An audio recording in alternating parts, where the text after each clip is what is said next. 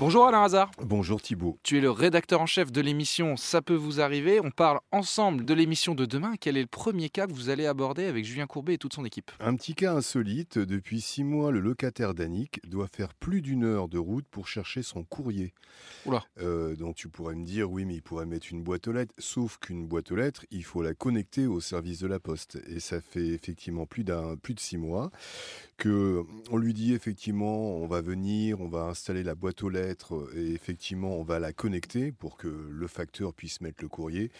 Rien ne se passe. Ça fait donc six mois que son locataire à Danique, pardon, euh, se déplace euh, chez ses parents pour récupérer son courrier. Voilà, c'était ma question, c'est chez les parents. Et puis en plus, avec le coût de l'essence aujourd'hui, c'est pas très très pratique. C'est pas, très, pratique.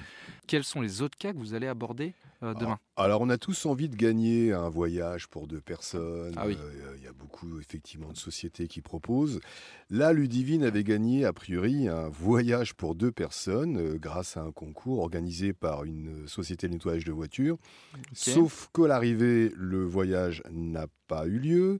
Il s'est transformé en chèque cadeau euh, de 600 euros et qu'elle n'a toujours pas obtenu les 600 euros. Donc ni voyage, euh, ni euh, le chèque cadeau de 600 euros.